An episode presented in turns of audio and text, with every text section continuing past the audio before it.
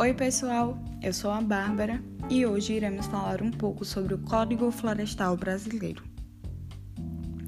O Código Florestal Brasileiro é responsável por regulamentar a forma como a terra pode ser explorada, estabelecendo onde a vegetação nativa deve ser mantida e onde pode haver os tipos de produção rural. O código se divide em dois tipos de áreas de preservação: a reserva legal e a área de preservação permanente. De acordo com a Lei 12.651 de 2012, todo imóvel rural deve manter uma área com cobertura de vegetação nativa, a título de reserva legal.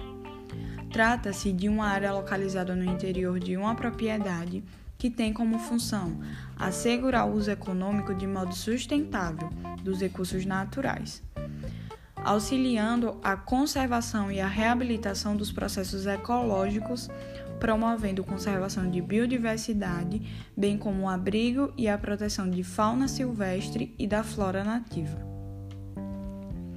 Conforme definido pela Lei nº 12.651 de 2012, a área de preservação permanente é uma área protegida que pode ser coberta ou não por vegetação nativa que tem como função ambiental preservar os recursos hídricos, a paisagem, estabilidade geológica e a biodiversidade, facilitando o fluxo gênico de fauna e flora, protegendo o solo e assegurando o bem-estar das populações humanas. O primeiro Código Florestal Brasileiro surgiu em 23 de janeiro de 1934 pelo decreto número 23.693 por causa da forte expansão cafeeira que ocorria naquela época.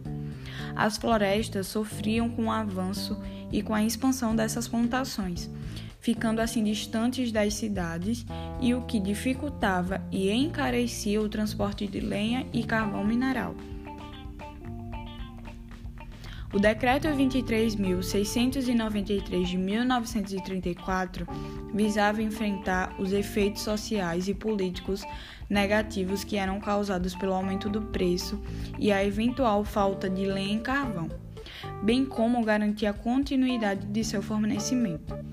Para isso, o Código Florestal Brasileiro passou a obrigar que os donos de terra mantivessem a chamada quarta parte, ou seja, 25% da área de suas terras deveriam ter cobertura de mata original, consolidando assim uma espécie de reserva florestal.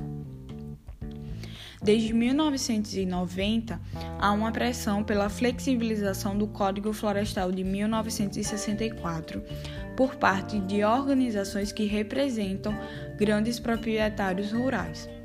Essas discussões levaram à proposta de reforma do Código Florestal, que tramitou por 12 anos na Câmara dos Deputados e gerou uma polêmica entre ruralistas, ambientalistas e cientistas.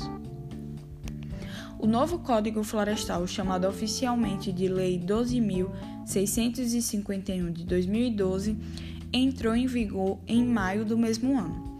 Mas muitos desses, desses dispositivos ainda dependem da criação de instrumentos que sejam realmente eficazes. De acordo com o novo, o novo Código Florestal, no artigo 2, as florestas existem no território nacional e as demais formas de vegetação nativa são reconhecidas de utilidade às terras que revestem, bem como os bens de interesse comum a todos os habitantes do país, exercendo-se os direitos de propriedade com as limitações que a legislação em geral e especialmente esta lei estabelecem.